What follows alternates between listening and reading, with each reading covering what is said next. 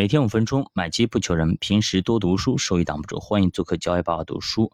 那么最近最热的一个板块，话题最热的板块，应该当属新能源了，对吧？因为巴菲特减持新能源，而且是连续减持两次。那么分两派啊，有一派人觉得，哎，那现在巴菲特减持只是微调了一下仓位而已，并没有对巴菲特进行一个。呃，大幅的减持，或者说不看好，嗯，比亚迪了等等啊，还有一派呢，可能觉得，哎呀，巴菲特都减持了，肯定是目前比亚迪到了最高点啊，我们要卖出了，等等等等啊。那么这两派我们怎么去看呢？啊，我们做投资啊，我们一定要吸取各方面的观点，都要认真去对待，不能够呃盲目的去站队，不然的话，这样的话有可能会对我们的投资产生比较大的一个损失啊。那这个时候主播怎么看呢？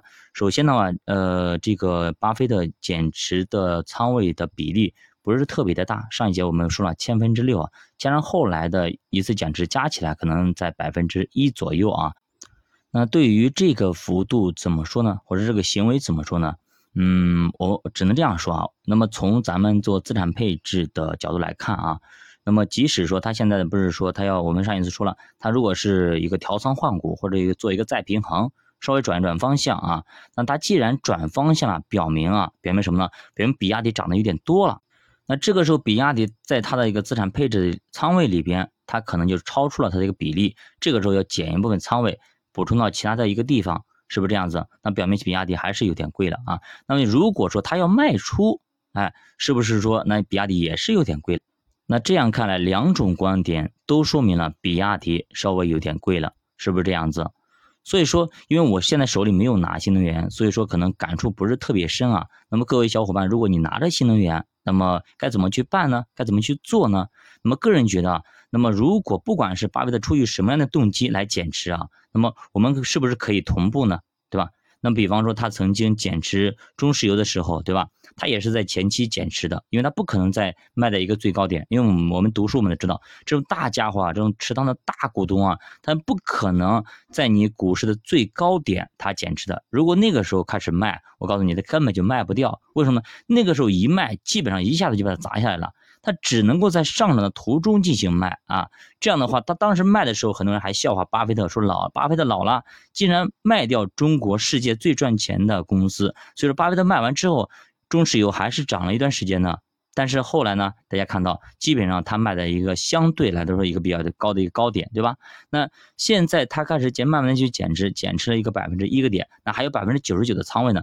所以说呢，它可能后期还会慢慢的进行减仓，大家看一下啊。那么至少它在那么短时间内是出不掉他自己手里所有的比亚迪股份的，对吧？所以所有的仓位的。那这个时候呢，说实话，如果是我，我该怎么做啊？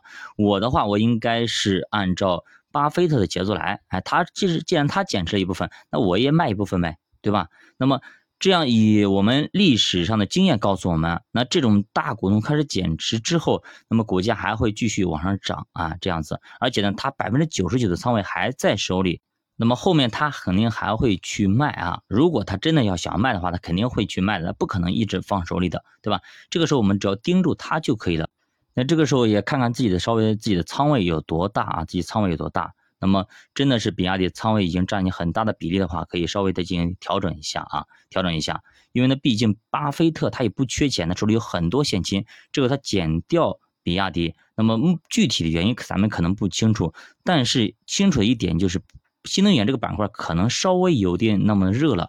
那这其实有点像那个前两年的医药股一样的，对吧？那么医那么疫情来了之后呢，医药就被吹上天了啊，股价非常非常高啊。这个时候呢，可能呃当时可能大家没有想到，感觉啊医药医那疫情来了之后呢，医药股是很正常的。那这个时候不要被这种胜利冲昏头脑啊，我们还是要清醒的看待这样的一件事情啊，我们不要去赌，因为因为这种估值啊，这种特特发性的或突发性的事件。让某个行业、某个板块大幅的，呃，就是估值大幅提升的时候啊，我们不要认为啊，它可以可以在无限的往上走，无限往上走啊，我们还是要做好准备的，不然的话，万一真的是像医药这样咔啦下来了，对吧？那么它要跌好久才能爬起来，那么这个跌幅和这个时间，很多人可能承受不了。所以说，我们没必要去拿自己的资金去赌。那有些人说啊，你不看好新能源了吗？新能源未来肯定是慢慢慢慢的要替代啊燃油车的，因为燃油肯定越来越少，对吧？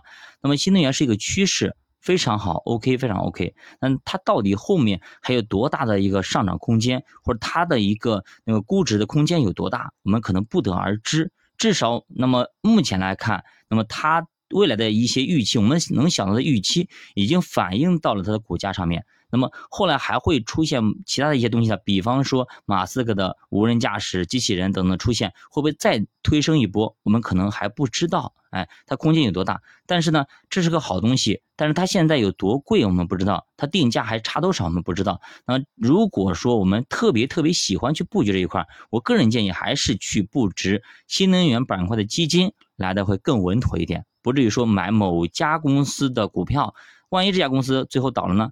比方说，我们曾经很看好手机，我们赌在了诺基亚上面；我们比方我们看很看好这种相机，我们赌在了柯达上面。那不能说我们当时买的这些企业不是好企业，那么是好企业，但是呢，后来谁能够站上那么头把交椅，可能就不一定是你认为的这家企业了。那这也是咱们买基金的一个好处，就是说我们可以把一篮子的股票给买进来，这样的话，即使有一两只可能它出现了黑天鹅，出现了不好的一些东西，也不影响我们整体大体的一个方向。当然了，我们是为了赚取整个行业平均的红利来的，这个时候就不要眼热某一只股票短期涨多少了。好的，以上是主播对于新能源板块的一个看法啊，仅供大家参考，作为投资过程中的一个参考。那么，如果你手里拿着新能源，先好好思考一下，你该如何去做。教爸读书陪你一起慢慢变富，我们下节再见。